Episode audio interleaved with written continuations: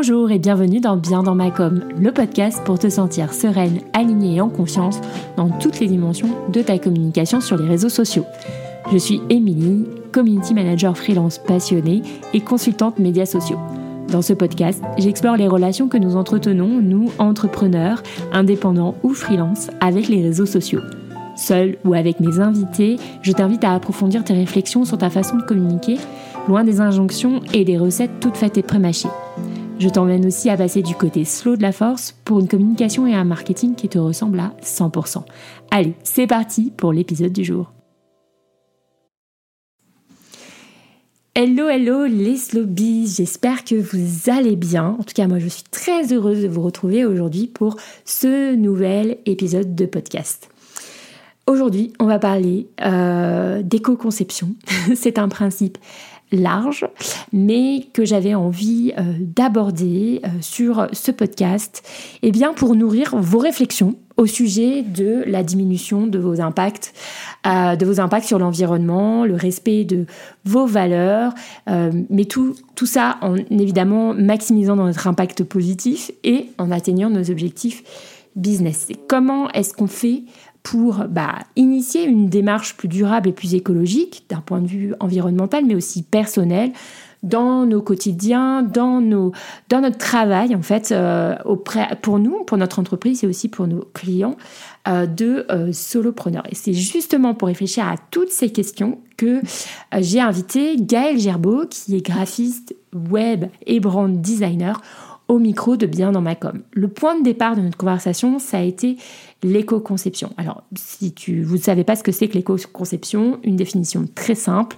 c'est une façon de concevoir un produit, euh, qu'il soit physique ou digital, qui prend en compte en fait l'ensemble de ses impacts et surtout tout au long de son cycle de vie, de sa naissance à euh, sa fin, sa mort. Voilà.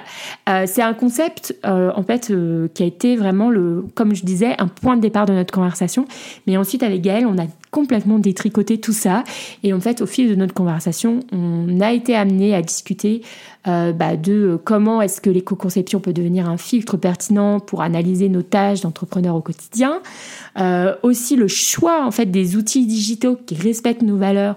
Et, et on a beaucoup abordé, en fait, le pouvoir je pense qu'on sous-estime complètement de consommateurs, de consommatrices euh, pour, euh, bah voilà, on n'est pas tous obligés d'aller chez Google, il y a des alternatives qui existent, il y a des choses qui existent euh, et d'ailleurs qui montent et qui peuvent répondre à nos besoins et euh, à, nos besoins de respecter vraiment nos valeurs, même dans le choix de nos outils.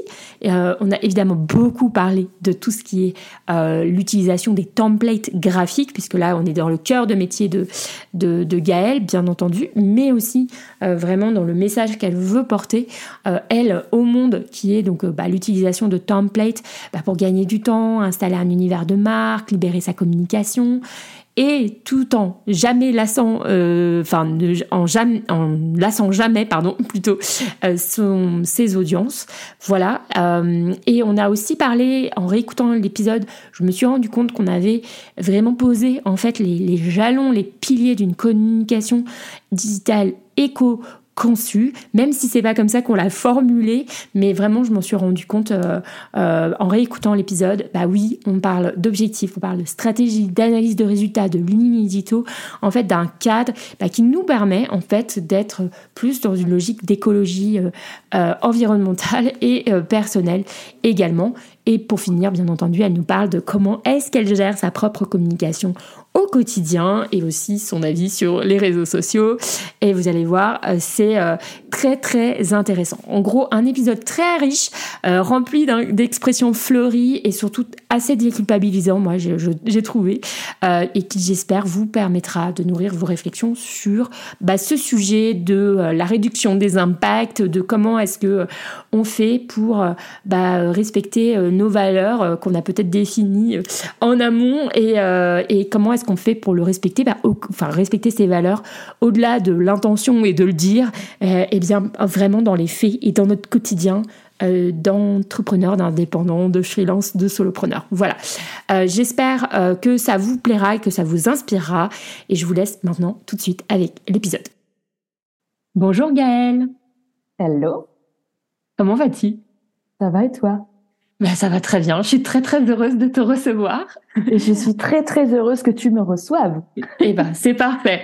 Alors, pour commencer, peux-tu nous dire qui tu es et ce que tu fais? Oui.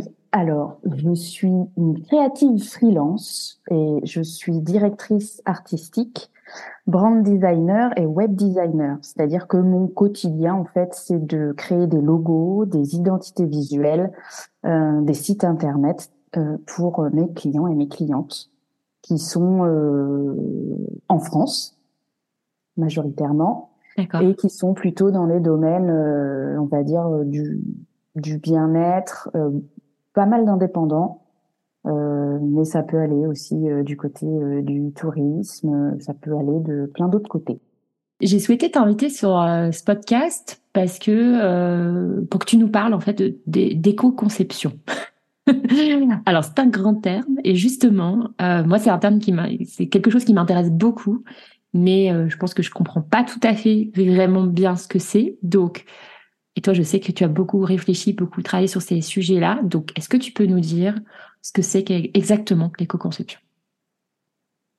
Ouais, alors euh, le dire exactement, je sais pas, on peut en discuter. Si on prend, si on prend un peu la définition simple et rapide. On va dire que c'est une démarche qui vise à penser, à bien réfléchir en amont euh, aux impacts que ton produit ou ta production, dans le cas de l'éco-conception numérique et digitale, euh, pourrait avoir. Euh, mais ça, ça, ça, ça, prend tout en compte. C'est-à-dire qu'on va prendre en compte les équipements, on va prendre en compte le temps passé, on va prendre en, compte euh, mmh. le, le, le, le coût que ça a euh, de passer sur des réseaux sociaux, etc., euh, le, tout ce qui est data center, etc., etc. Donc, c'est vraiment euh, quelque chose de, de, très très large. Euh, et il y a un Green IT qui a fait un état des lieux il y a pas très longtemps et que j'invite les auditeurs et les auditrices à aller voir aussi ce qu'ils font sur leur site, etc. Il y a pas mal de ressources si l'éco-conception vous intéresse. Euh, on, pourrait penser que, que la majorité de la pollution provient justement de tout ce qui est réseau, data center, etc. Et en fait, en réalité, c'est surtout tout ce qui est euh, fabrication du matériel et mm. temps, d'usage aussi de nos logiciels, etc., de nos temps de création qui sont euh, les plus euh, les plus impactants. Et ah moi, quand je, ouais, moi, quand je me suis rendu compte de ça, alors parce que forcément, j'ai toujours été très attirée par l'éco-conception et puis euh, très rapidement, j'ai eu du mal avec cette injonction de publier pour publier avec cette histoire d'algorithme, etc. Et j'avais déjà euh, conscience en fait du, du, du poids de l'impact numérique que tout ça pouvait avoir. Mais finalement, quand je me suis rendu compte que il n'y avait pas que ça qui comptait, mais aussi euh, nos équipements, le temps passé, etc. Je me suis beaucoup intéressée à la manière dont je crée. Mm-hmm. Euh, donc, je me suis intéressée beaucoup à mes process de création et comment, avec mes process de création, je pouvais réussir euh, à finalement réduire mon, mon, impact. Et puis, en termes de matériel, alors ça, c'est aussi toute une autre démarche. Euh, mais c'est vrai que euh, je ne fonctionne maintenant plus qu'avec du matériel euh, d'occasion du matériel euh, qui est, euh, comme on appelle ça, euh, j'ai un trou de mémoire. Refurbished, c'est le mot en anglais qui me vient. Ouais, c'est ça. reconditionné. reconditionné, merci. Donc, je travaille avec du matériel reconditionné, etc. Euh, et, et, ma foi, j'en suis très contente. Euh, donc voilà, pour la partie matérielle. pour la partie process de création, c'est vrai que je pense que j'ai dû mettre deux ans à peu près à réfléchir à ça, à mettre en place des choses. Et de coup, du fil en aiguille, je me suis aussi rendu compte que l'éco-conception, ça avait un lien très très fort avec euh, ce que je vais appeler le, mon écologie spirituelle. Okay. Euh, et je me suis rendu compte de ça en lisant le livre que j'ai sorti à côté de moi pour donner les références, parce que je donne toujours le mauvais titre de ce livre. Euh, c'est pour une écologie spirituelle de Satish Kumar. Je te le mhm. montre à l'écran si toi tu le vois. Mhm. Euh, et en fait, quand j'ai lu ce livre, j'étais dans ma réflexion euh, justement d'éco-conception et de voilà, comment moi, à mon échelle, je pouvais, euh, je pouvais minimiser mon impact ou augmenter mon impact positif, au contraire. Et, euh, et, je, et je suis tombée sur ce livre que j'ai lu. Et en fait, ça a été un peu une révélation. Et je me suis rendu compte qu'il y avait beaucoup de choses euh, euh en commun. Et, je me suis rendu compte euh, à quel point l'éco-conception pouvait aussi être euh, pour moi un, un, un, impact positif dans ma vie de tous les jours et dans mon quotidien. Je ne sais pas si je suis claire en parlant en parlant de ça. Bah oui, moi ça me paraît, ça me paraît, euh, oui, ça me paraît clair. En fait, il y a un lien entre euh, le fait de réfléchir à ça et du coup euh, que ça ait des implications sur bah, sur l'ensemble de ta vie, quoi, et puis sur l'ensemble aussi de de ce que tu veux apporter au monde. Si si je si je ouais, si j'ai bien. Exactement. par exemple, en termes de gestion du temps, je me suis rendu compte que ça, ça avait une importance capitale sur l'éco-conception aussi. Euh, voilà, il y a eu plein de choses comme ça.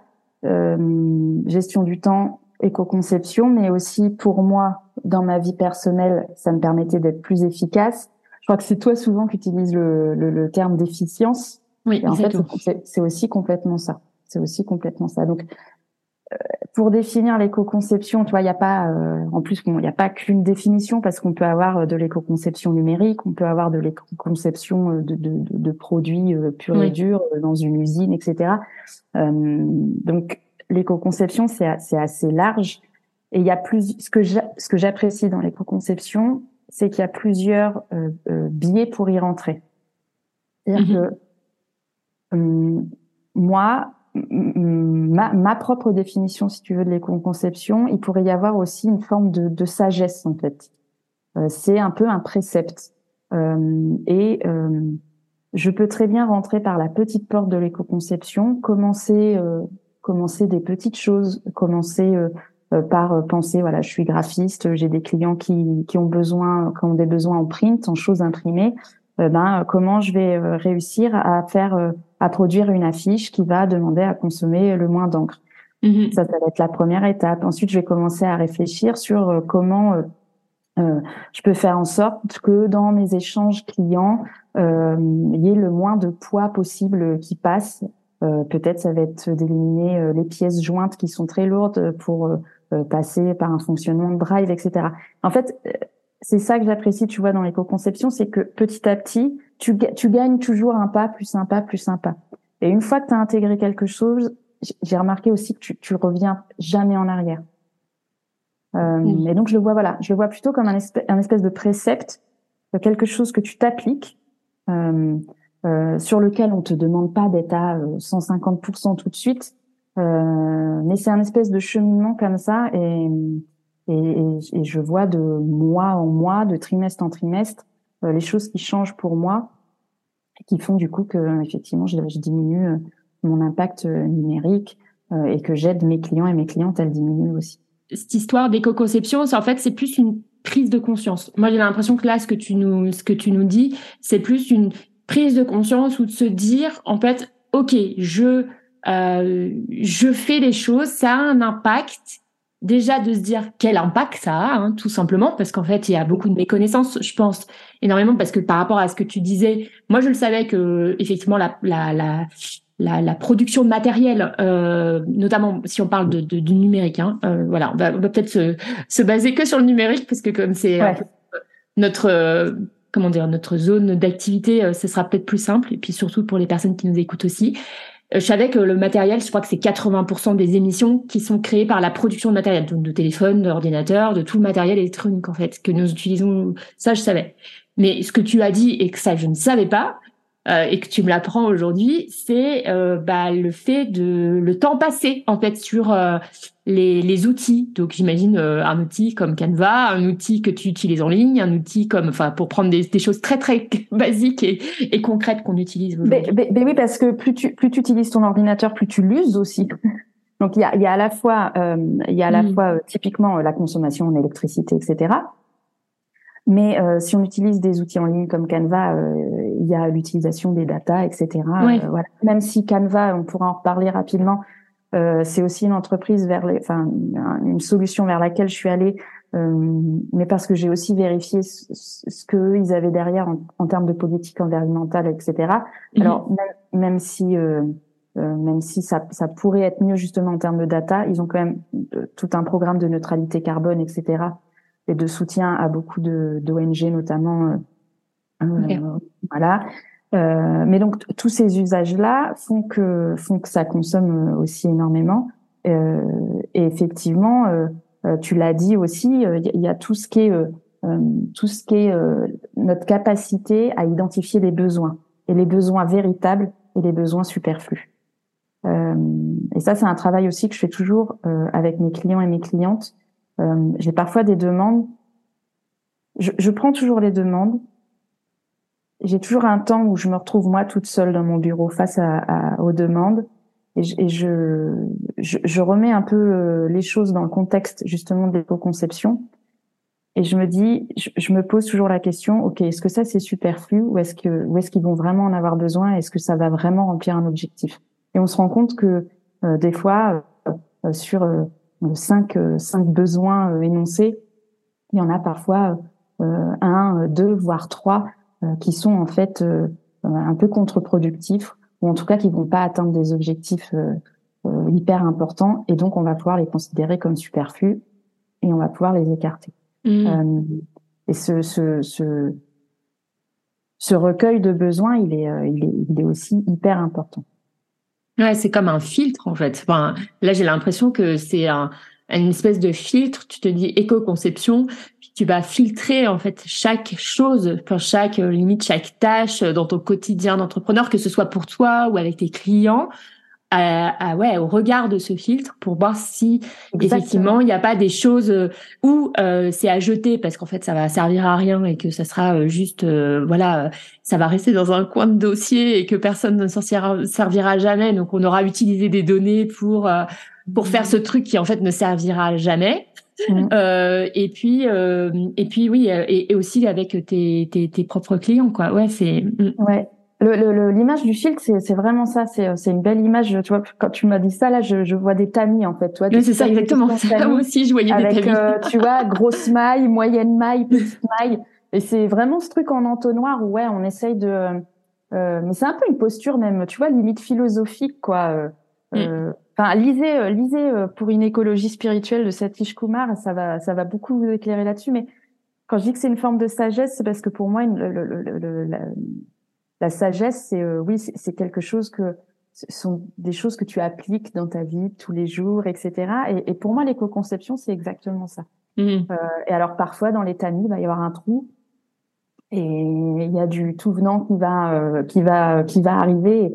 Et, et c'est pas grave parce que tu as cette capacité à te dire ah oui là euh, j'ai merdé. Ça on aurait peut-être pu euh, mieux l'éco-concevoir. Euh, euh, mais mais c'est pas grave parce que du moment que tu t'en rends compte, tu sais que la fois d'après tu refais pas la même tu refais pas la même boulette. Bah c'est ça en fait aussi c'est un principe de, de, de prise de conscience. Euh, euh, comment dire successive, c'est-à-dire que tu peux pas arriver tout de suite au, au résultat, comme tu disais, à 150% euh, tout à l'heure. Tout, au début, tout au début de notre conversation, tu disais on peut pas être tout de suite à, à 150%, et c'est pour ça qu'on va y aller aussi progressivement. Et en fait, euh, euh, c'est un peu la méthode des petits pas, euh, petits pas, etc. Puis il n'y a pas ce retour en arrière. En fait, c'est ça surtout, c'est que on va toujours être dans une croissance finalement, dans, dans quelque chose qui où on refera jamais les mêmes boulettes mais finalement, les boulettes, elles sont quand même aussi euh, inévitables dans le sens, enfin certaines, parce que on n'a pas aussi aujourd'hui euh, toute la connaissance. Enfin, on n'a pas, euh, on commence à parler un peu de ces sujets, tu vois, des impacts négatifs, etc. Mais en vrai, franchement, surtout, surtout, d'autant plus, j'ai l'impression avec le numérique, qui est un, qui est un monde qui bouge ultra vite, c'est un mm. monde tech quand même, donc euh, tu vois, il y a, y a, des choses qui bougent, qui bougent extrêmement vite, donc il faut toujours être à la page, etc. Euh, mais le, le, le, premier pas pour moi, c'est euh, c'est le plus important en fait. Et effectivement, de toute façon, sur cette voie-là, euh, euh moi, je sais que je suis à, je suis peut-être à, je, je sais pas, si je veux une échelle, je suis peut-être à 30% de, de, de, de, tout ce que je pourrais mettre en place en termes d'éco-conception, parce que c'est un peu un chemin aussi sans fin, hein, cette histoire. Euh, tu vois, sur la question du web, par exemple, c'est très compliqué encore aujourd'hui d'amener d'amener des clients et des clientes, et moi-même, hein, si tu regardes mon site internet, d'amener des clients sur sur sur du minimalisme, sur des choses vraiment extrêmement épurées, extrêmement simples, parce que parce qu'on est dans une on est dans une époque aussi où le storytelling euh, a une place très importante, où il faut raconter des choses, accrocher les gens, etc. Donc, euh, donc, euh, donc oui, c'est un, c'est un peu un travail de, de tous les jours. Mais comme tu viens de le dire, je, je, je, pense qu'il y a une prise de conscience de plus en plus forte. Et, et je pense qu'après, j'ai l'impression ces dernières années, il y a eu une, prise de conscience forte individuelle, c'est-à-dire dans notre quotidien, chacun, qu'est-ce qu'on peut faire à la maison, plutôt côté vie personnelle, j'ai envie de dire. Et là, j'ai l'impression que l'étape d'après, il y a cette espèce de prise de conscience là justement sur le numérique, que ce soit ma consommation numérique et digitale dans ma vie perso ou dans ma vie pro. Et je pense que là, c'est vraiment en train de, c'est vraiment en train de prendre de l'ampleur. Ouais, toi, tu le ressens auprès de des personnes que tes clients, par exemple, ou ta communauté euh, qui est ce, type de questionnement euh, qui revient de plus en plus? Enfin, tu ressens plus de... Il y a une sensibilisation certaine qu'il n'y avait pas avant, tu vois. Il y a, il y a le, les, les, gens sont conscients maintenant que, que, que leur vie numérique a un impact. Euh, C'était pas le cas il y a encore quelques années, sincèrement. Euh, oui. Et puis d'ailleurs, euh, on n'en parlait pas. Hein. Euh, tu vois, moi en 2019, 2018, non, c'est 2019 que je me suis lancée. Euh, je, je, je m'étais euh, je m'étais positionnée sur, sur, vraiment euh, là-dessus sur l'éco-conception etc j'en avais fait une offre de valeur et puis en fait je l'ai viré je me suis dit non ok pour moi c'est pas un positionnement ça devrait être comme ça c'est-à-dire que oui, en fait, oui, je vois ce que tu veux dire. C'est comme le côté éthique, tu sais. Voilà, bah soit tu, soit tu l'es, soit tu l'es pas, mais t'as pas besoin de le dire. en fait. Donc du, bah, du coup, j'ai viré tout ça et euh, voilà. je, je, pense que ouais, il y a, y, a une y a une sensibilité maintenant qui est, qui est assez généralisée euh, là-dessus sur notre sur notre consommation. Ouais. Ouais. Et euh, ok. Et euh, du coup, cette euh, éco-conception, enfin ce filtre, tu, tu t'en as un petit peu parlé, mais comment ça se traduit en fait dans ton travail quotidien, plutôt sur le côté pro, du coup Ouais. Euh, eh ben, euh, concrètement, parce que je pense que là, on, on va dire. Alors concrètement, non mais tu as raison, c'est important. Concrètement, euh, ça va être euh, bah, le premier tamis, la grosse maille, ça va être bah, tout ce que je disais tout à l'heure, le recueil des besoins, mhm. comprendre mes clients, mes clientes, faire comprendre aussi est-ce que leur communication va être plus justement numérique ou est-ce qu'elle va être plus être print sur papier, ce qui fait que du coup les solutions vont être assez différentes. Euh, truc très concret, très bête, euh, un écran noir, ça consomme moins. Un papier noir, ça consomme plus. tu as des dichotomies comme ça, hyper ah relou quand t'es designer entre le print et le l'écran, puisque l'écran va consommer de la lumière. Donc plus un écran va être clair, plus un écran va consommer de la lumière. Et au contraire, en print, plus on va avoir des aplats de couleurs et de la couleur des fonds, etc., plus on va consommer de la de l'encre. Mm. Euh, donc les solutions vont pas être les mêmes. Si vous avez des clients qui font et du, du eh digital et du print, il faut aussi trouver euh, des choses qui vont euh, qui vont fonctionner ensemble. Donc voilà, le premier tamis, ça va être le recueil des besoins, comprendre où vont être les, les interventions graphiques et, et, et, de design. et puis ensuite, ça va être pour moi l'analyse et déployer une stratégie graphique pour la clientèle et pour remplir les objectifs de communication de mes clients. Ça, c'est important, mais je, crois que dans l'éco-conception, c'est quelque chose qu'on oublie beaucoup. Euh, c'est euh, c'est répondre à des objectifs. C'est trouver des solutions à un problème donné. Euh, et ça, c'est un, un, peu le bas si tu veux. Mais ça, je me rends compte que c'est quelque chose qui est, qui est souvent euh, zappé. Euh, pourquoi? Parce que peut-être que dans le graphisme ou dans le design, on, on ne pense qu'il faut que ce soit joli, il faut que ouais, ce soit l'esthétisme. Il faut que voilà l'esthétisme, etc. Il faut que ça claque, il faut que ce soit impactant, tu vois. Oui, c'est mots qu'on retrouve. Ouais, ouais, ok, mais, mais pourquoi faire? Voilà. Donc ça, moi, ce sont des choses que que que, que je fais, que j'analyse. Ensuite, une fois que j'ai mon plan stratégique, je commence mes conceptions.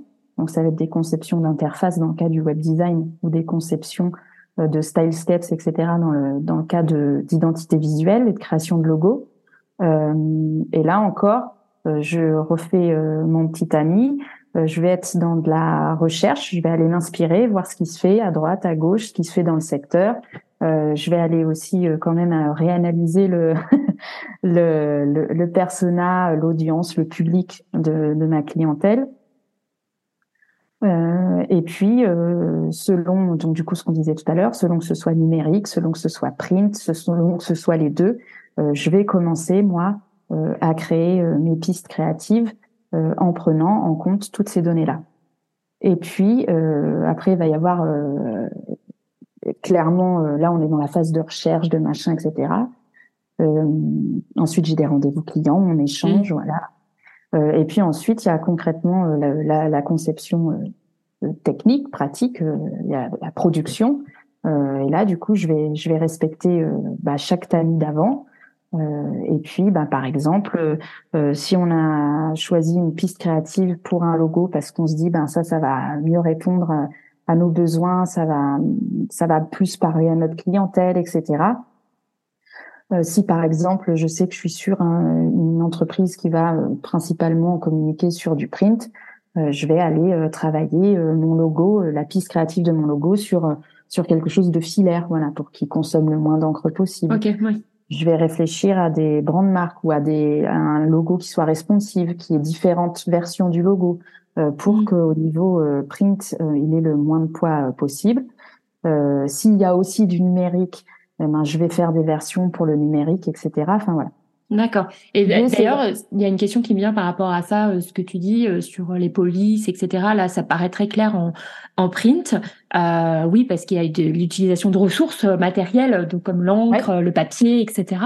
Euh, Donc mhm. ça, je pense qu'il y a plein de choses que tu peux faire de manière très concrète. Mais est-ce que on peut appliquer cette même logique euh, un site web par exemple Est-ce qu'il y a des euh, des plateformes qui sont moins consommatrices que d'autres? Est-ce que euh, je sais pas les, les les les systèmes tu sais les builders enfin les comme les, les je sais pas les systèmes comme Divi, Elementor etc. Est-ce que c'est des choses qui sont consommatrices ou pas? Parce que ça par contre moi je ouais, j'ai une grande méconnaissance de de ça Alors en fait. Divi euh, Divi est le, plus je crois le plus énergivore de tous. Ouais c'est ça. suivi suivi d'Elementor. D'accord. moi j'utilise Oxygen qui est un, qui est un builder qui est, qui est, très utilisé en fait dans le monde du, des développeurs, euh, du développement, mais qui est, euh, qui est accessible, euh, qui est accessible à, à n'importe qui. Euh, ils ont aussi une, un, un, très beau, un très beau service clientèle dans le sens, ils ont un, un catalogue d'explications, etc., des tutoriels qui sont très très bien faits. Mais oui, effectivement, tout ça, ça peut avoir un poids. par exemple euh, votre votre hébergeur euh, ou votre euh, voilà ne va pas fonctionner pareil, ne va pas avoir la même politique euh, en termes de RSE. Parfois, ils, ils en ont même pas du tout. Oui, euh, pas ça. Moi, euh, alors avant, je, je, je, laissais le choix au client. Maintenant, je ne le fais plus. aussi parce que peut-être je deviens pantouflarde et que j'ai mes habitudes, etc. mais c'est vrai que moi, je je travaille avec Infomaniac qui, pour moi, aujourd'hui, en Europe, ou en tout cas en France, est la seule entreprise qui, qui justifie pleinement euh, sa politique justement RSE, sa politique écologique, etc., euh, avec des normes ISO euh, mhm. qui sont euh, voilà qui sont détaillées, expliquées euh, dans leur sur leur site internet. Donc moi je travaille avec Infomaniac là-dessus. Donc, en termes d'hébergement et de, enfin pour tout, pour et de nom de domaine, ouais. J'utilise aussi Infomaniac pour, euh, en fait, euh, il y a eu un moment donné, mon but dans ma vie, c'était de me passer de Google. C'est un bon but. Le jet de GAFAM. Mais vraiment, On peut pas se passer de tous les, genre, de tous les le, Ouais, c'est ça. Mais genre, euh, genre une vraie allergie, un peu comme. mais bon, c'est, j'ai jamais voulu être sous Mac ou être chez Apple parce que je, je déteste mais je déteste vraiment euh, les, les, les, injonctions. Et je trouve que mm. Apple est, est extrêmement dans l'injonction puisque euh, euh, quand tu rentres dans le monde d'Apple, tu ne, tu, tu, ne peux utiliser ensuite que du, que du Apple. Voilà. Donc, mm. rien que sur cette base-là, mon petit côté un peu protestataire et libertaire, déjà, alors je sais travailler avec un Mac. Hein, si euh, demain on me dit euh, machin, il faut, il n'y a pas de souci. Mais, mais voilà, je, moi j'ai fait le choix, par exemple, de de, de, pas de pas m'équiper chez eux. Mm-hmm. je vais peut-être faire l'impasse là-dessus parce que euh, Procreate n'arrive toujours pas chez Android ah oui. Euh, sur les tablettes et que peut-être il se pourrait que je, vais attendre encore un bon bout de temps, je pense, mais euh, j'ai je, vraiment très très envie de travailler avec Procreate et je ne peux pas pour le moment. Euh, donc je, je vais peut-être euh, acquérir une, une tablette, euh, un iPad, mais ça c'est entre parenthèses. Mais voilà, je le fais en toute connaissance de cause et parce que voilà, euh, j'ai étudié le, pour et le contre. Euh, mais donc oui, euh, Infomaniac pour l'hébergement, euh, euh Oxygène en termes de, de bulle d'air. Et voilà, on parlait du Drive. j'utilise j'utilise Infomaniac pour mon Drive parce que je voulais me passer de Google Doc et consorts. Je voulais me passer de toute la suite en fait Google. Euh, et Infomaniac le fait à merveille. Donc c'est vraiment un copier-coller de cette suite euh, Google euh, et on a exactement les mêmes les mêmes bénéfices, etc. Et donc c'est payant, mais c'est je crois de mémoire, je crois que c'est 120 euros par an c'est pas un oui, alors c'est payant, mais tu sais, euh, Google, euh, en fait, dans un usage euh, ah bah, quand c'est gratuit, c'est toi le produit. oui, c'est ça. Non, mais c'est-à-dire que au bout d'un moment, Google, t'es quand même un petit peu bloqué. C'est-à-dire que tu peux pas, tu peux pas stocker des vidéos. Enfin, moi, je sais, je le vois hein, dans ma dans ma pratique de community management.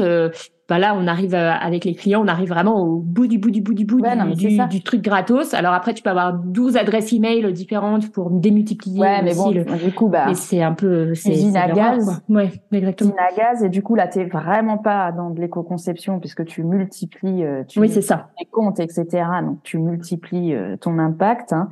Et mhm. puis, euh, et puis euh, usine, usine à gaz aussi pour ta propre euh, écologie spirituelle, ta sérénité, ta tranquillité, parce que quand il faut que tu bosses avec 12 adresses mail différentes pour continuer à bénéficier des choses gratuites, bah tu te prends la tête et finalement, je pense que l'investissement, il est pas terrible parce que tu perds du temps, quoi.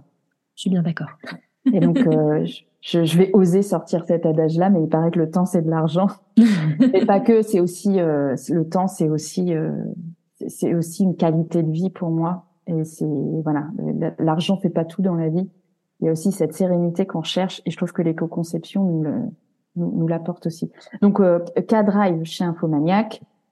Euh, Qu'est-ce que euh, chez Canva par exemple il y a Oui, c'est ça, vous voulez qu'on en reparle. Il y a, en termes de pratique euh, pour euh, pour être dans une démarche un peu d'éco-conception, ça va être d'utiliser euh, les templates euh, parce que parce que tu vas gagner du temps, parce que tu vas lisser ta com, parce que tu vas être dans la récurrence, etc. Euh, que tu vas pas euh, dupliquer et redupliquer et re re re redupliquer un design, tu as un modèle et, et tu l'utilises à chaque fois. Quoi.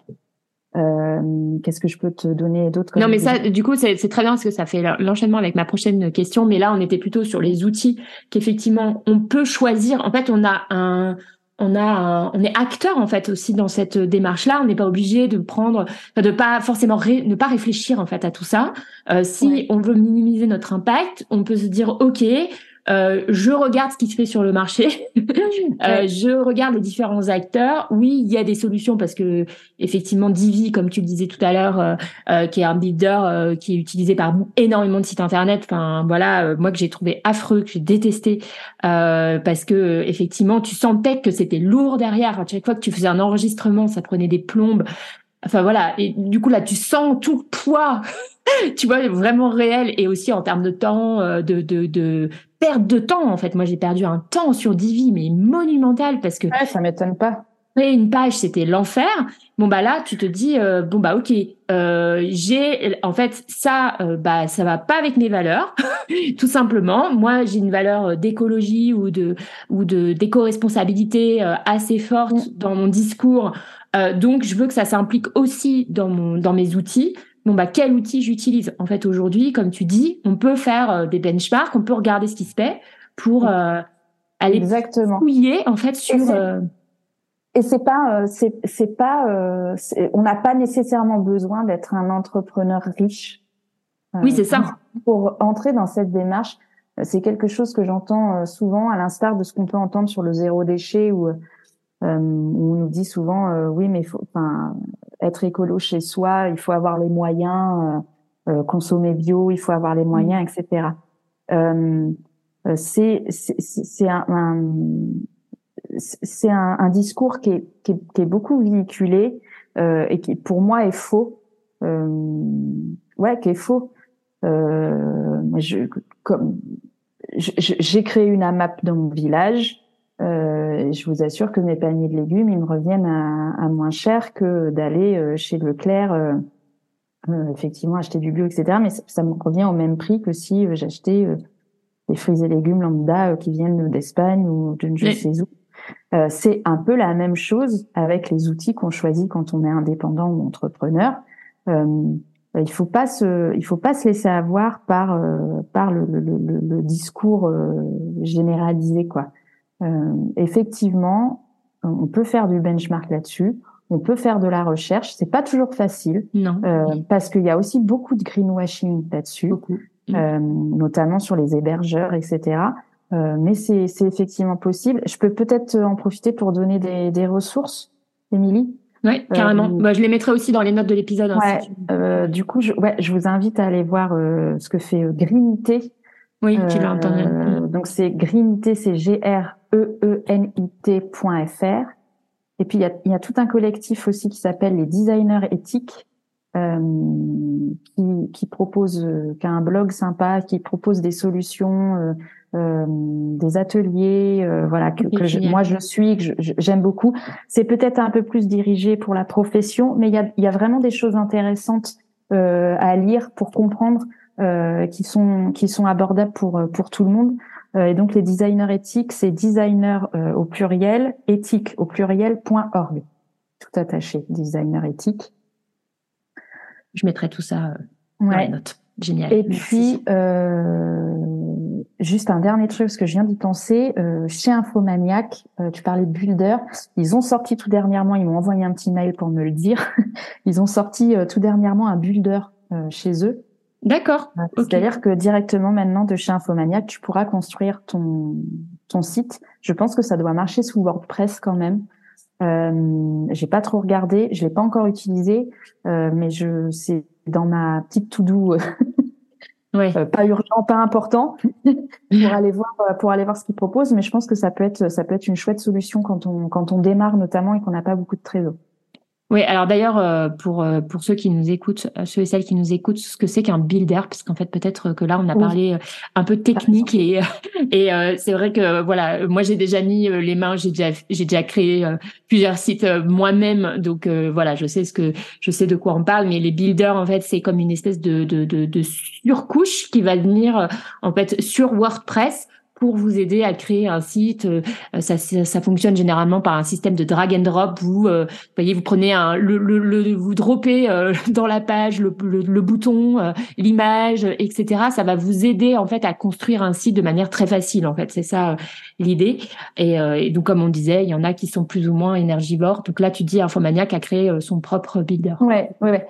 Ouais, parce qu'Oxygène, Oxygène, c'est vrai qu'il est, bon, il est, il est très utilisé par euh, des développeurs euh, parce que euh, parce qu'on peut on peut le pousser. En fait, si tu veux, pour nous, l'avantage c'est qu'on peut le coder très facilement, etc.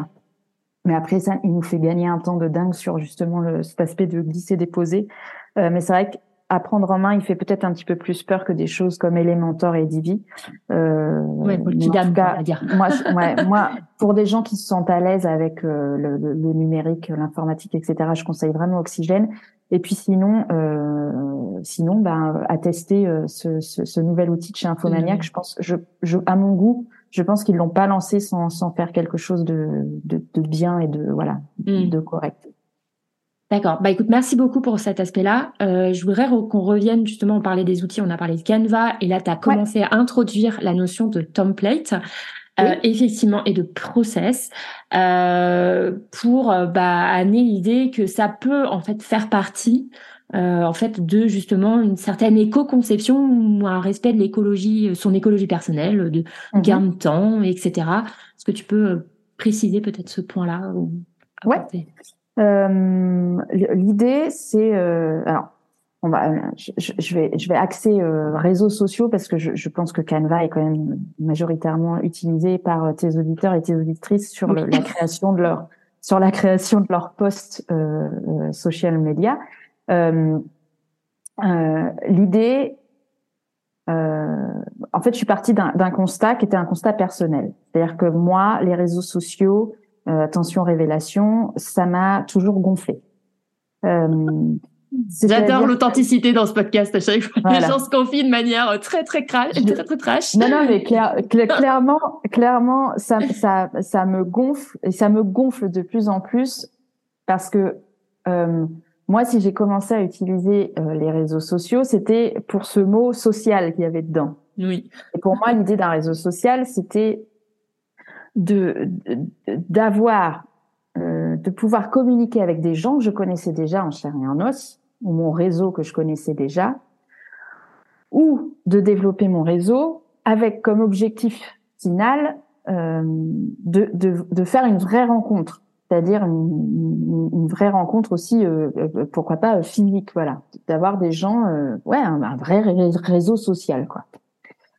Aujourd'hui faut, faut bien le dire, euh, cette histoire de réseaux sociaux, elle nous a tous un peu dépassés.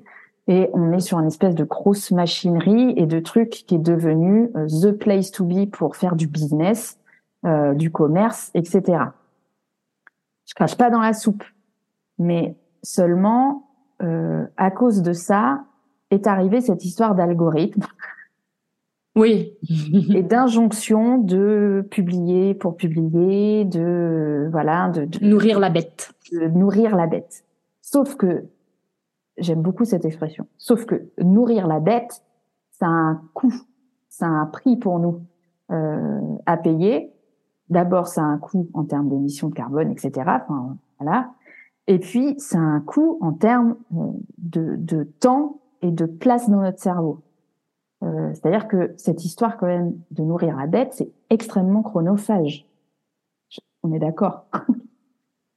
Sauf si tu as les moyens, effectivement, de faire intervenir des community managers de talent comme toi, euh, ce qui moi était pas mon cas. Et puis en plus, je pense que je suis un petit peu trop bordélique dans ce que j'ai envie de partager pour pouvoir euh, pour pouvoir déléguer maintenant cet aspect-là de ma com.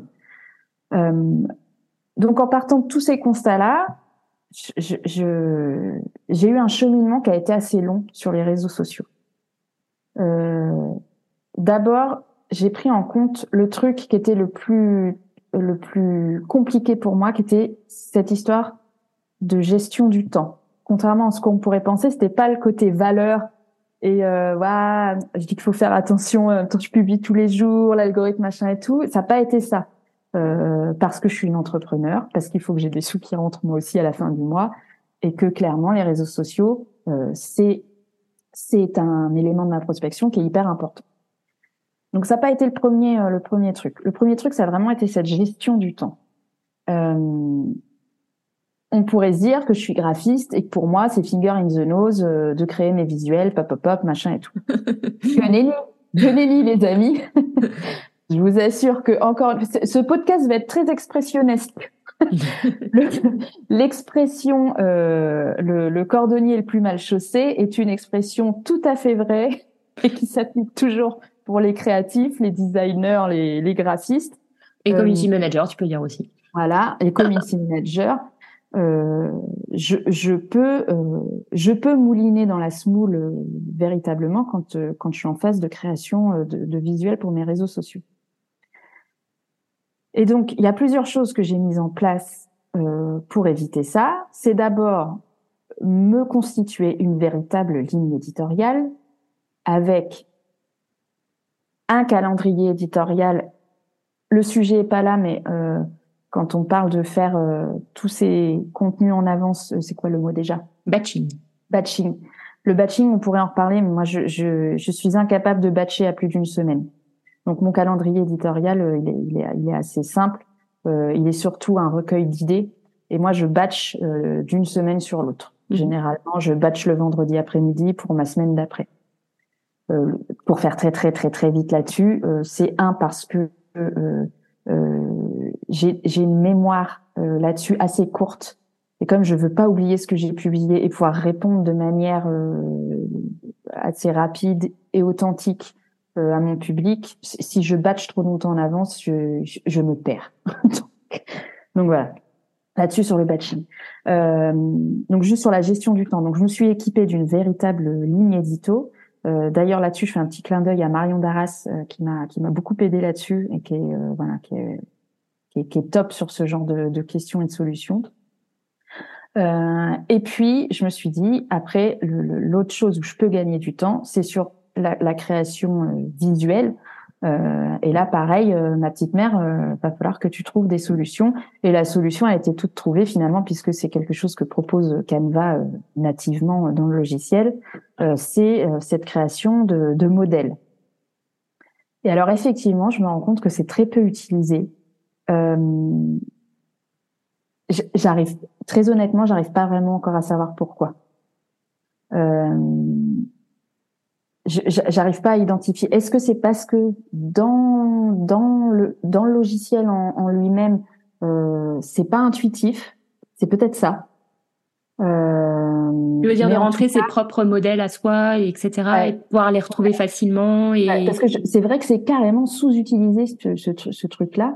Euh, ok. Et, et, je trouve que c'est vraiment une, une, super solution. Euh, en tout cas, moi, c'est une solution que je vends à mes clientes. Et c'est vrai qu'une fois qu'elles ont leur modèle, euh, mes clients et mes clientes, je dis elles souvent parce que j'ai plus de femmes que d'hommes, euh, généralement, euh, à la commande, elles n'avaient pas forcément estimé le, le bénéfice, le, vrai. le véritable bénéfice que ça allait leur procurer. Et en fait, j'ai souvent aussi des clientes pour qui c'est pas forcément facile de publier, c'est pas quelque chose d'évident. Et une fois qu'elles ont leur template et leur modèle, elles me disent, ben, en fait, euh, ça m'a mis le pied à l'étrier et maintenant. Euh, euh, ça les a libérées, quoi. Voilà, ça me libère, quoi. Euh, et donc les modèles, moi, je me, je, me l'applique aussi. Euh, c'est tout simple, c'est la création d'un d'une trame en fait de, de, votre visuel. Et du coup, ben, quand tu cliques utiliser le modèle, ben, t'as plus t'as plus concrètement que le contenu pur et dur euh, à intégrer dans ton modèle. Mais ton arrière-plan est là, euh, ton brand marque est là, euh, ton adresse, enfin voilà, est là. dans le cas des carousels, ton appel à action est déjà créé. ou tes appels à action, parce que moi j'ai des modèles où en fait je mets plusieurs appels à action différents dans le modèle et puis après il me suffit juste de supprimer la diapositive qui ne correspond pas. Mais t'imagines bien que c'est un énorme gain de temps. non mais ça, ça me paraît tellement évident et je suis hyper surprise par ce que tu dis avant tu disais avant qui était euh, je comprends pas pourquoi c'est pas c'est sous-utilisé parce que oui c'est sous-utilisé. C'est sous que d'accord. Ouais c'est vrai que les raisons euh, sont assez obscures quoi parce que voilà. Alors je rencontre beaucoup de gens qui dupliquent. Mais du coup ils se rendent compte bah ouais le call to action à la fin du carousel là bah c'est pas le bon. Ça va pas. Donc tu refais. Et enfin voilà. C'est en fait euh, ah oui d'accord je vois euh, ce que tu veux dire. Ouais mais moi en fait je crois que je duplique en fait Eh ben tu vois, quand tu dis, en tout cas, si on parle de Canva, moi, je, je, je effectivement, je, je, duplique et euh, je duplique. Et après, je réadapte euh, par rapport à. Alors, alors la duplication, c'est pareil. Je vais, je vais titiller, mais la duplication, en fait, c'est, c'est, c'est, c'est mieux que rien. mais, mais tu perds quand même du temps à effacer ce que tu avais déjà mis sur le sur l'ancien visuel. Ouais. Là, en fait, on rentre un peu dans le, les mains dans le cambouis, mais en fait, euh, tu nous donnes vraiment des tips pour euh, vraiment, euh, ouais, c'est, c'est très concret là. Et l'idée, l'idée des modèles, c'est que tu peux, tu peux t'en, t'en faire, tu peux t'en faire une très très large boîte à outils. Euh, mmh. L'idée, c'est de faire, euh, si, si vous avez une ligne édito qui est, qui est assez développée, etc. Mettons, je sais pas, vous avez un type de carrousel tuto. Eh ben, j'ai un modèle pour mes carousels tuto j'ai mes modèles de slides, euh, j'ai mes deux ou trois euh, appels à action de dernière slide, euh, la dixième pour Instagram. Euh, euh, qui, qui, sont déjà là. Euh, j'ai plus qu'à supprimer la diapositive qui correspond pas. Si j'ai un carrousel qui va pas être tuto mais qui va être ma présentation, mon bilan du mois, machin, bah, j'ai un modèle de carrousel qui correspond à ce à ce, ce sujet-là. si j'ai un post mmh. où je présente une photo quelque chose, bah, et voilà. Et en fait, c'est un gain de temps colossal. Et en plus, en plus, il y a encore un autre effet qui se coule, c'est que quand tu as ça, tu prends aussi confiance en ta production et en, la création de tes visuels de communication. Et puis, euh, et puis, bah forcément, euh, tu peux pas faire mieux en termes de récurrence visuelle, etc. Oui, parce que ça, je pense que peut-être là, on touche peut-être du doigt aussi la raison pour laquelle c'est sous-utilisé, c'est que je pense que les gens se disent oui, mais ça va lasser mon audience, oui, mais c'est toujours la même chose, euh, oui, mais blablabla, bla, bla, bla, bla, Mais en fait, c'est vrai qu'il y a euh, là ce que tu défends en fait comme idée derrière, c'est aussi l'idée du branding, donc aussi de la cohérence.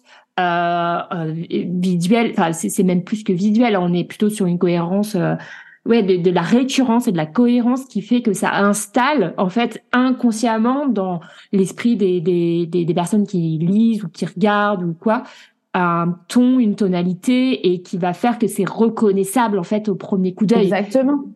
Mais c'est exactement qu'un aliment euh, que tu apprécies, une marque que tu apprécies. Euh, je sais pas, une, une sauce tomate que tu aimes bien mettre dans tes pâtes. Hmm. Tu, tu, tu, tu, vas aller, tu vas aller reprendre la même marque et le même pot parce que parce que tu sais ce que tu vas y retrouver. C'est la récurrence, c'est pas un problème. C'est bien ce que tu viens de dire là, le, le fait que euh, des fois on se dit oh mon audience va s'ennuyer, etc. Crois-tu que la marque qui fabrique euh, les bocaux de sauce tomate vont se dire ça? On va pas ennuyer nos consommateurs avec une sauce qu'ils apprécient et dont ils apprécient retrouver le goût à chaque fois. Parce que mm. c'est ça qu'on cherche c'est un peu la même chose. Mon, mon, exemple est un peu bizarre, mais non, mais je comprends. Mais, non, non, enfin c'est vrai que c'est ça aussi. Concret. Là, je pense, si tu regardes, mm. mais oui, si tu regardes des gens comme Julie et Julia, euh, I don't think I feel. Si tu regardes leur feed, etc. Alors, euh, là, tu peux, le truc de on va s'ennuyer, etc. il tombe à l'eau, quoi. Je veux dire, les filles, elles utilisent toujours les mêmes trucs. Elles utilisent la même recette tout le temps, tout le temps, tout le temps. C'est la même recette ça change de temps en temps, d'année en année. Elles intègrent un nouveau tri, un nouveau truc en termes de graphisme ou de, mais mais c'est tout le temps la même chose.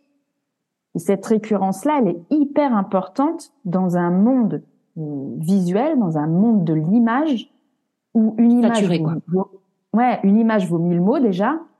Donc il faut être assez impactant assez vite.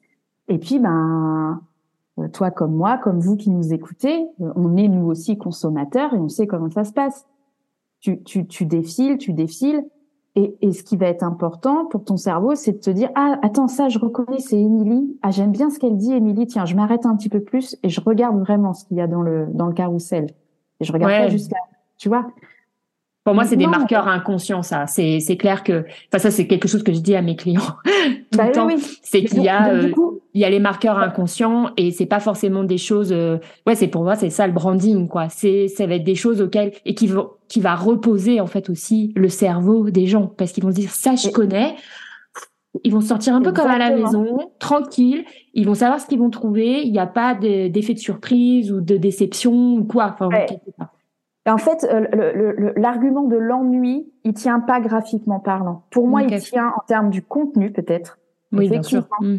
Euh, si tu recycles un peu trop souvent, un peu trop proche des contenus, peut-être là, tu vas commencer à ennuyer ton audience. Euh, en termes de tonalité, si à chaque poste tu utilises exactement la même expression tout le temps ou que tu redis, enfin là peut-être tu vas l'ennuyer. Mais pour moi, graphiquement, cet argument de l'ennui, il tient pas.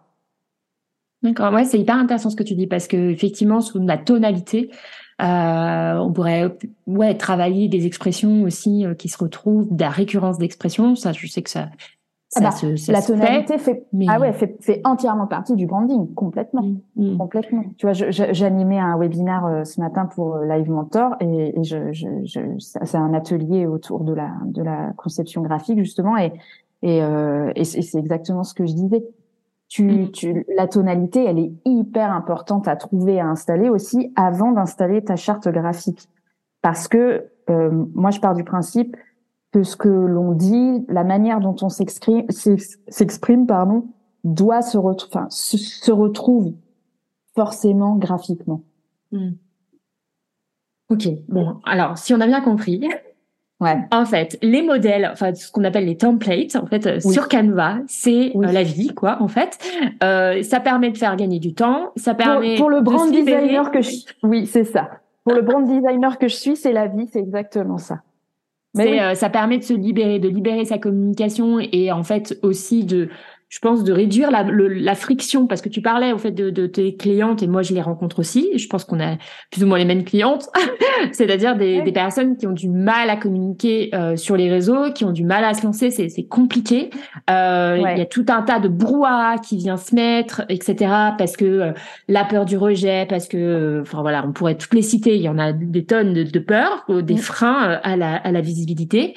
Voilà, c'est pas l'objet d'aujourd'hui, mais euh, mais le fait d'avoir justement ces templates, ça va être comme une espèce de, de, de, de, de un peu de zone de confort dans laquelle on va se sentir bien, euh, une safe place, euh, ah, safe place, dans lequel on va se sentir bien, à l'aise pour justement porter notre message et, euh, et au moins on va réduire en fait ce brouhaha, réduire cette, euh, cette friction quoi peut-être. Exactement, exactement. Et pour moi, du coup, ça participe complètement d'une démarche d'éco-conception parce que tu passes moins de temps devant ton écran, parce que tu as moins de charge mentale, écologie spirituelle, etc. Et parce que bah, du coup, en te dégageant ce temps-là, tu peux faire autre chose.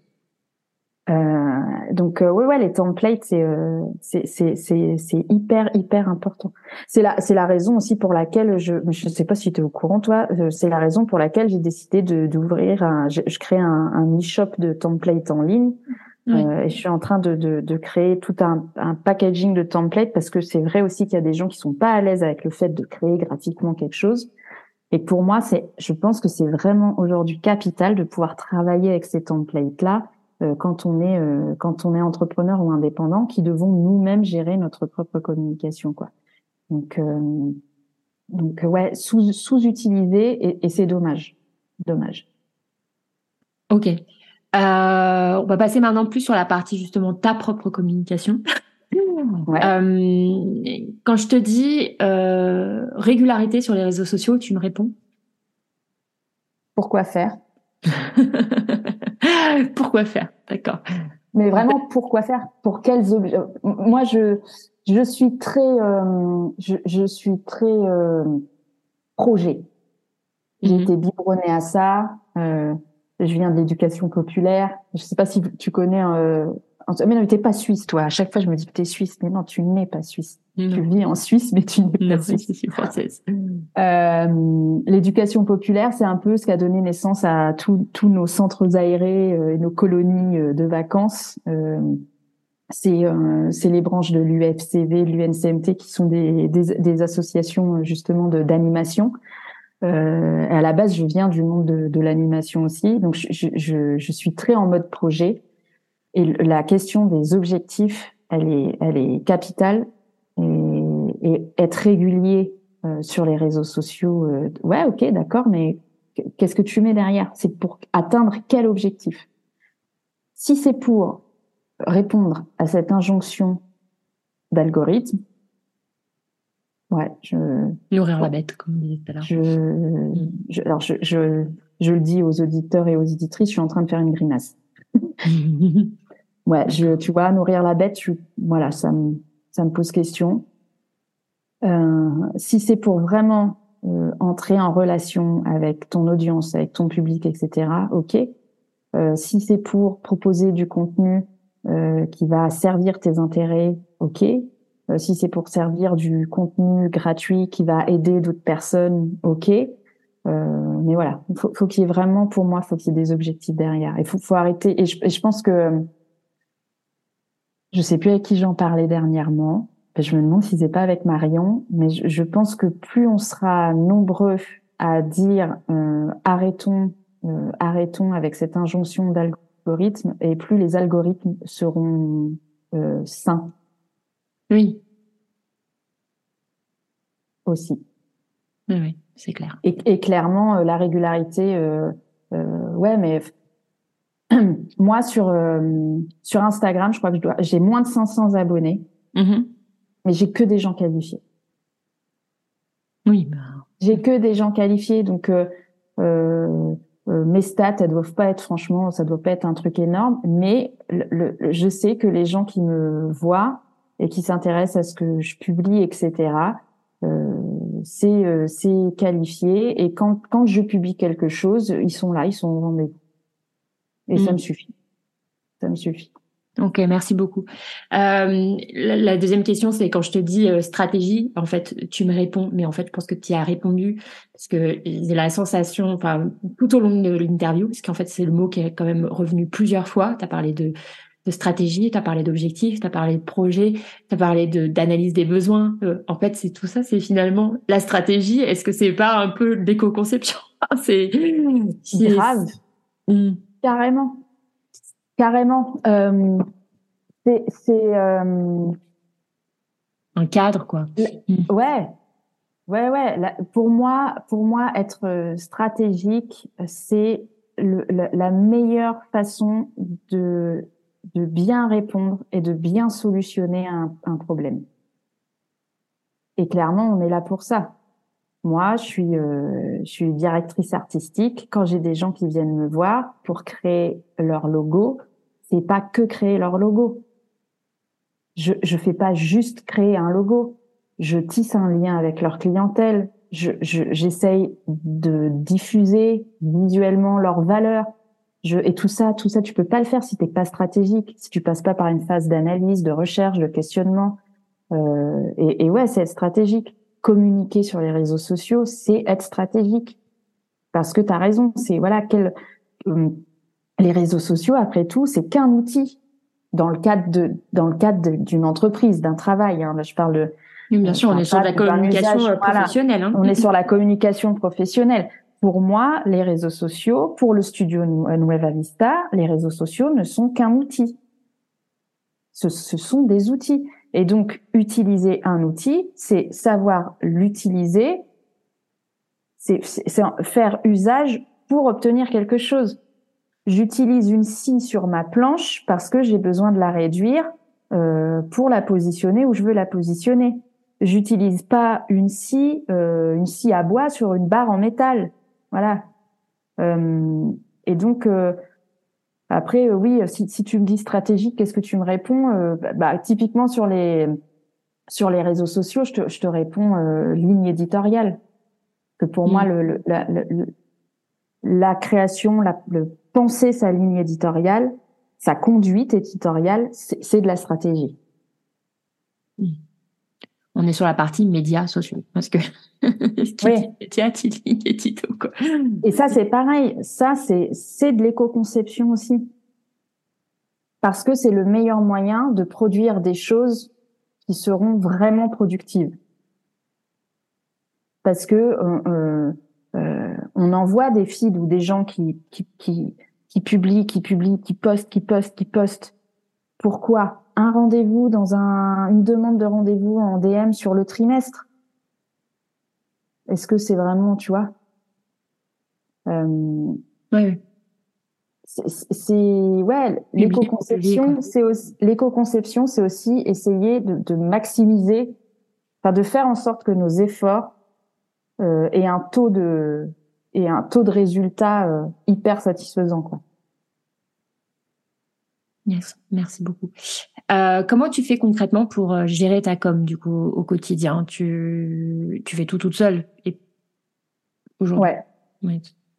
Ouais, j'en ai parlé un petit peu rapidement. Euh, je, je, comment je, sais pas comment le dire euh, euh poliment. J'aime j'aime le j'aime avoir ce côté un petit peu bordélique dans ma gestion de réseaux sociaux. Euh, parce que c'est ce que je disais un petit peu au début du podcast. Pour, quand j'ai commencé les réseaux sociaux, pour moi, le, le voilà, c'était vraiment l'idée du réseau social, euh, humainement, euh, voilà. Sur mes réseaux sociaux, moi, sur ce que je publie, j'ai pas envie, euh, j'ai envie qu'on qu'on voit vraiment Gaëlle l'humaine, tu vois. Et euh, et du coup, j'aime j'aime bien que ce soit un peu euh, pas j'ai pas envie de maîtriser ce truc-là euh, complètement, tu vois. J'ai pas envie d'en faire un truc froid et et ouais, ça a été publié parce que il faut que je publie, il faut que je fasse de la com, tout ça. Euh, donc ouais, je fais tout toute seule euh, et c'est très très très très très récent là. J'ai compris il y a vraiment pas longtemps euh, ce qu'il fallait que je publie moi sur les réseaux sociaux, professionnellement parlant. Euh, je pense que je me suis fait avoir, mais littéralement important. Tu vois, enfin voilà, je, j'estime être une personne qui a quand même pas mal de recul sur les choses, essayer de. Mais toi, quand je disais que la première chose tout à l'heure à laquelle j'avais pensé, c'était pas de de pas séduire l'algorithme, mais ma gestion du temps, c'est que je, je, me suis fait vraiment, mais alors vraiment, vraiment avoir comme une bleue sur justement toutes ces injonctions euh, de euh, qu'est-ce qu'il faut publier sur les réseaux sociaux pour que ça marche, à quelle fréquence il faut publier, à quelle heure, euh, maintenant, quel mot-clé utiliser. Et je me suis fait vraiment mais absorber par ce truc à un tel point que là, il y a quelques temps, j'ai failli mais tout raccrocher quoi. C'est-à-dire que j'ai failli dire euh, salut, basta, ouais, basta, euh, ciao. et euh, je pense qu'on en passe tous toutes par là en fait. Enfin tous et tous par là en fait. Il faut, enfin, je pense qu'il faut être conscient que ouais. de ça en fait. Mm et j'avais, j'ai commencé à rentrer dans ce truc que pourtant je, je, je déteste moi-même en tant que, en tant que, que qu'audience ou en tant que public en tout cas. J'ai commencé à rentrer dans ce truc qui, euh, en plus sincèrement, ne, ne ça m'intéresse d'en discuter quand je suis avec un client, etc. Mais en parler comme ça euh, dans le, dans le vague, tu vois, enfin, une scène avec laquelle tu vois pas forcément les gens devant toi à parler de l'entrepreneuriat, de machin et tout. En fait, ça ne m'intéresse pas du tout. C'est pas euh, ça, ça, ça, ça ne m'intéresse pas, ça ne m'apporte rien. Et je pense que du coup, comme le cœur y est pas, ben tu vois, il y avait pas d'accroche non plus, il y avait pas de. Et donc là, j'ai décidé vraiment tout récemment de, de, de réduire. Euh, j'ai complètement réduit ma ligne édito à de la création et que de la création. Voilà. Je suis créatrice, je suis brand designer, je montre comment je crée des logos, je montre comment je crée des interfaces web et basta. Voilà, je, je ne vais plus rien faire d'autre. Euh, mais c'est tout, tout, tout, tout récent. Et avec un tout, tout petit peu de recul, du coup, parce que c'est très récent, eh ben, je me rends compte que j'ai euh, euh, beaucoup plus de, de liens, du coup, avec mon, mon audience là. En fonctionnant comme ça. Ok. Mais je, je, crois aussi que c'est parce que j'avais un petit syndrome d'imposteur aussi hein, sur euh, sur ma, ma, ma, ma, place et mon niveau de, de, de, de graphiste, de créatrice, que, que j'ai eu du mal à, à résoudre là depuis euh, depuis un bout de temps. Et ça y est là, je, basta aussi ça.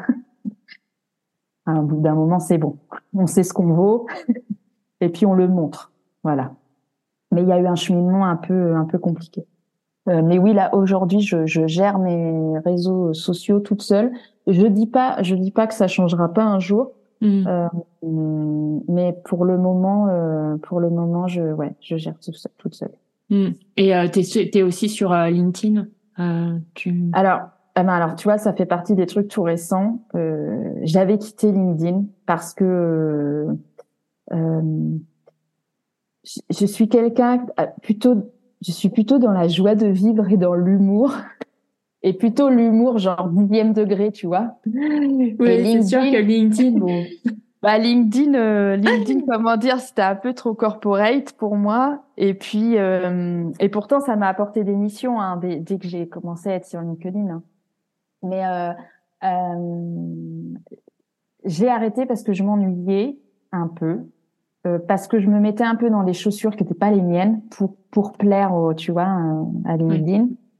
Euh, et puis euh, parce que j'avais aussi sur les derniers temps, j'avais systématiquement, systématiquement une récupération dans mes dans les commentaires de mes posts d'autres personnes. et ça me ça ça me ça me saoulait ça me saoulait les commentaires sachants de LinkedIn c'est ça c'est ça voilà et puis alors pour être tout à fait honnête j'ai eu un petit une grosse baisse d'activité et en échangeant avec plusieurs collègues etc avec Marion peut-être avec toi aussi je crois mm-hmm. qui m'ont dit qui m'ont dit mais mais reviens sur LinkedIn retourne-y. euh, donc j'y suis retournée.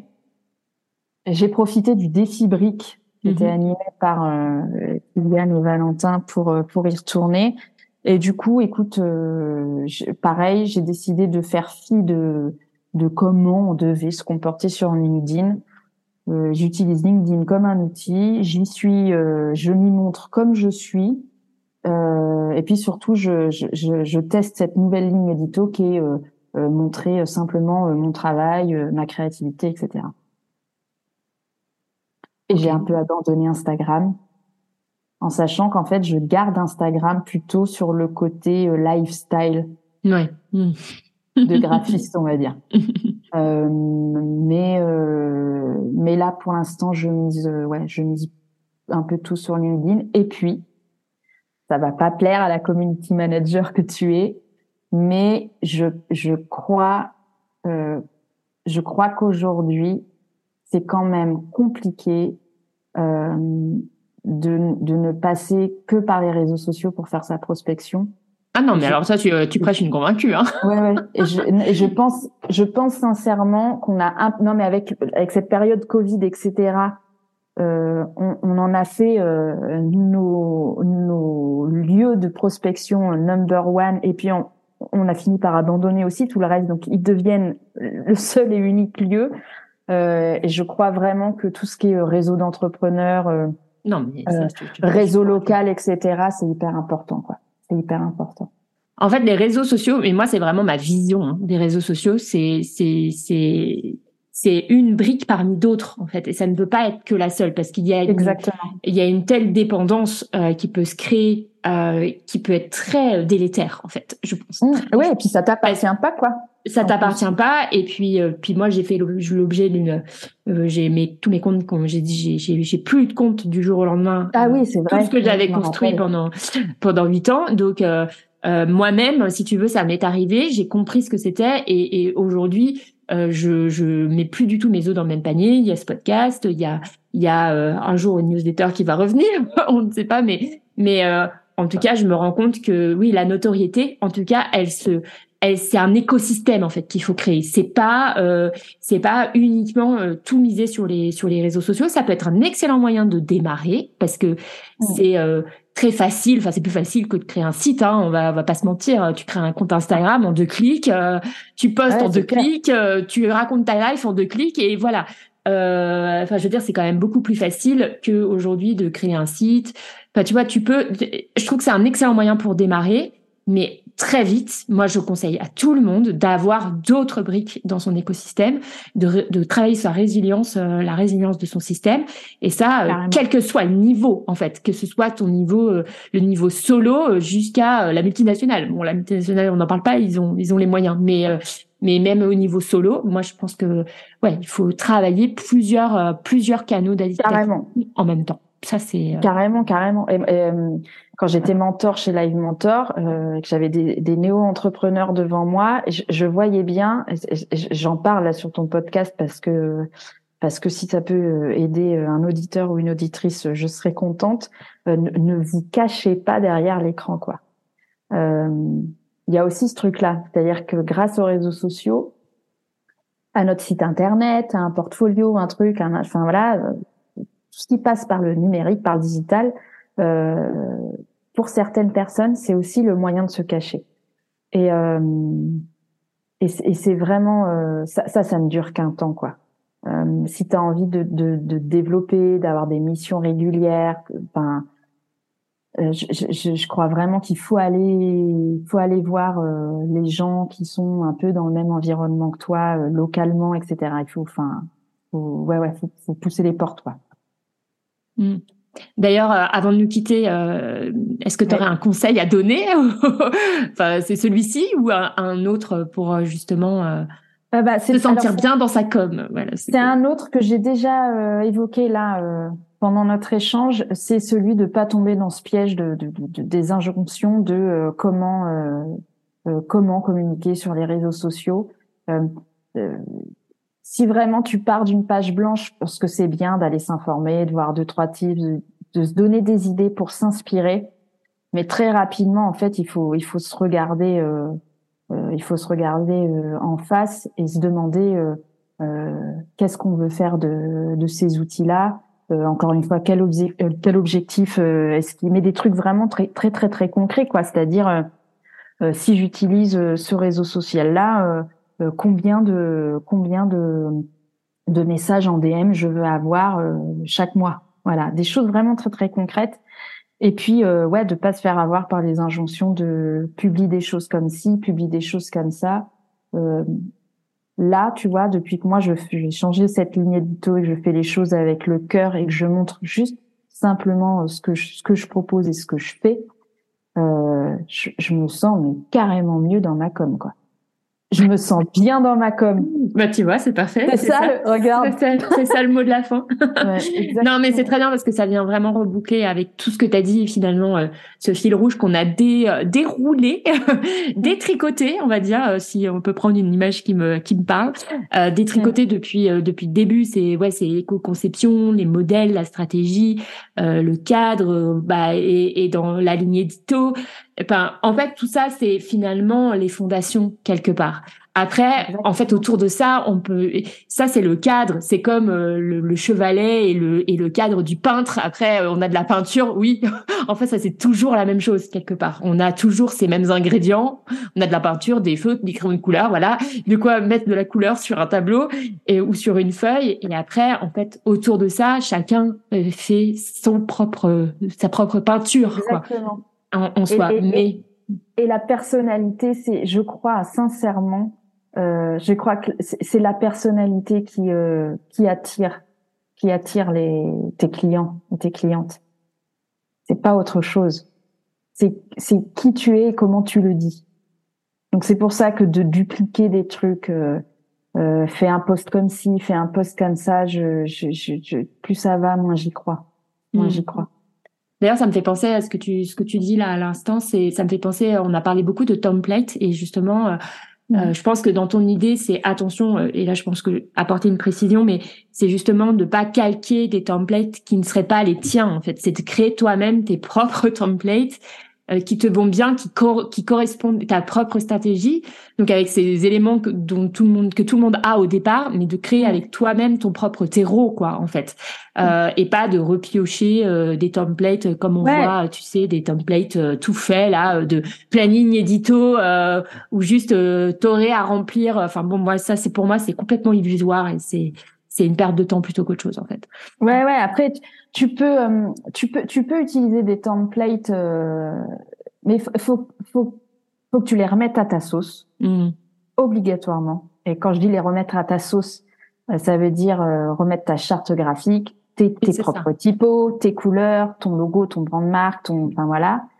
mais en termes de mise en page, souvent on se rend compte aussi que euh, la mise en page, elle participe d'une tonalité, d'une manière de faire passer un message. Donc il y a certains templates qui vont pas être adaptés au message que toi tu veux faire passer, parce que leur mise en page, la manière euh, mm. dont est, disposé le titre, la manière dont est disposée l'image ne correspondent pas à ton propre message. Donc les templates, oui.